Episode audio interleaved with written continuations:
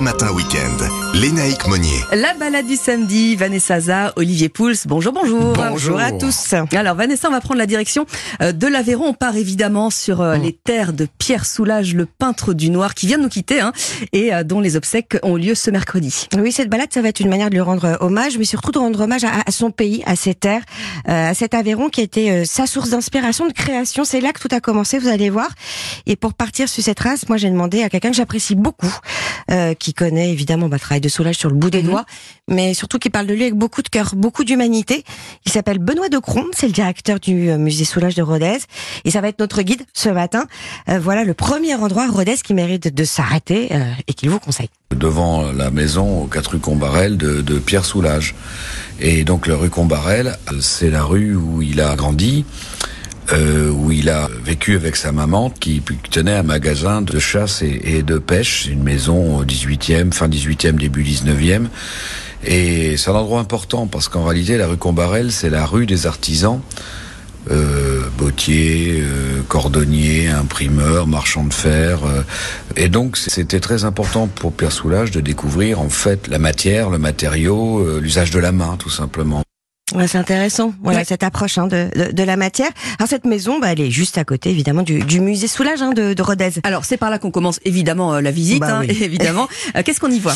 Alors en fait, c'est un musée qui retrace bah, tout son travail hein, de 34 jusqu'à 2019, euh, avec entre autres bah, une salle qui expose ses célèbres outre noirs. Hein. Euh, alors c'est une salle qui est évidemment bah, assez sombre, ils ont joué là-dessus, mais elle est intéressante parce qu'elle représente toute la muséographie en fait de de de de, de ce lieu. C'est des salles semi-enterrées, ils jouent sur la On lumière quoi.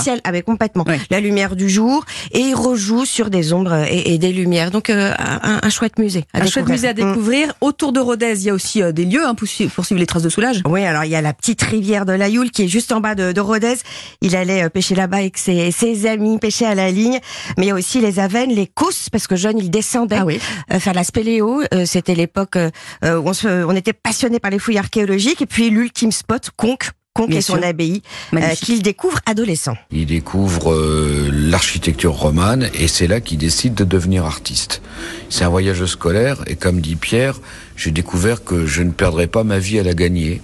Donc il a décidé qu'il serait peintre à Conques. Voilà, alors ça va être un lieu donc fondateur, et c'est justement dans cette abbaye que l'on va pouvoir comprendre vraiment son travail sur la lumière, parce qu'évidemment on dit que c'est un peintre du, noir, oui. mais euh, il chasse la lumière. hein. Il n'y a sûr. pas de noir sans lumière, il n'y a pas de pas, lumière sans sûr, noir. ouais. Voilà, il faut que le tableau réfléchisse évidemment la couleur.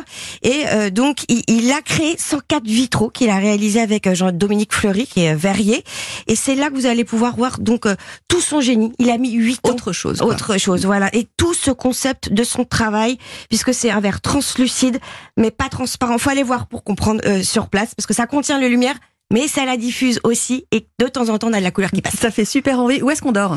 Euh, pas loin de Conques, moi j'aime bien, c'est une maison d'hôte au château de Lunel, à Saint-Félix de Lunel.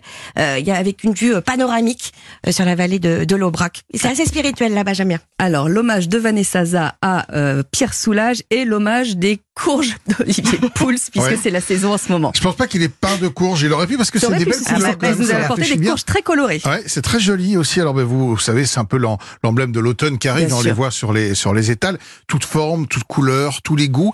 Euh, il y en a beaucoup. Il y a à peu près 800 variétés de Ah oui. courges aujourd'hui dans le monde. Ah oui, quand même. Ça, oui, c'est c'est c'est quand même pas mal. Les courges qui sont arrivées euh, en Europe avec Christophe Colomb qui les a découvertes euh, à partir de 1492. Euh, les Indiens euh, d'Amérique euh, les utilisaient comme gourdes. Ils, elles étaient Ah. très peu euh, chargées en chair et ils les utilisaient pour transporter des boissons. D'ailleurs, courge cucurbitacée, ça vient du latin cucurbita, qui a donné aussi le nom gourde. Ah, cubi. ouais, eh, cubi, exactement. voilà. Alors nous, on va les On manger, connaît on va, pas les on va pas les utiliser pour euh, pour transporter de l'eau. Je vous en ai apporté. Oui, ils en avaient trois très différents. On met Ouais. une dans la main, on a l'impression que vous avez un ballon de rugby. Et, et ça, c'est l'une de mes préférées. Vous avez raison, c'est la forme d'un ballon de rugby. Elle est toute jaune. C'est vraiment une courge étonnante. Jamais Elle s'appelle la courge spaghetti. Alors pourquoi spaghetti? Parce que quand vous la cuisez, il y a deux manières de la cuire. Soit vous la mettez dans de l'eau bouillante pendant une vingtaine de minutes, soit vous la mettez au four, vous piquez des petits trous pour ne pas qu'elle éclate et vous la cuisez. Là, c'est un petit peu plus long. C'est environ 45-50 minutes suivant la taille. Vous la coupez en deux, vous raclez la chair avec une fourchette et à ce moment-là, la chair se détache exactement comme les filaments de spaghettis. C'est génial, on va Ah, faire manger des courges aux enfants. ouais. Exactement. Enfin, on va les, C'est un trompe-l'œil incroyable. Ouais. Vous avez l'impression d'avoir des spaghettis dans l'assiette.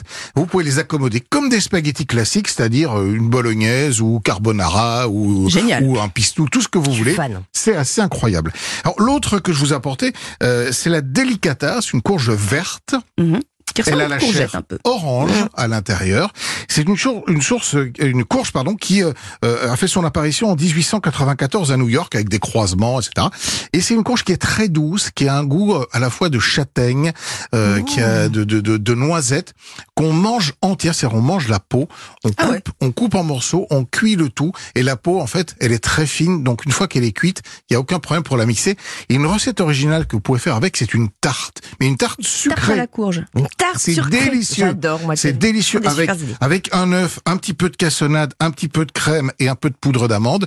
Tout ça dans une pâte euh, brisée au feuilleté que vous laissez cuire ensuite au four. C'est absolument délicieux. Et ça nous fait envie. On mettra les photos hein, sur la page Facebook Oh, parce que les courges de, euh, d'Olivier sont vraiment. sont belles, hein, euh, c'est- ah ouais, elles c'est sont un vraiment bel objet de la, la, la ballon de rugby jaune là. euh, On adore. On adore. Puis on, on peut réécouter toutes les courges, hein. recettes aussi hein, et on sur, va euh, découvrir les recettes sur les évidemment du week-end sur le site. Exactement. Merci à tous les deux. À demain. À demain.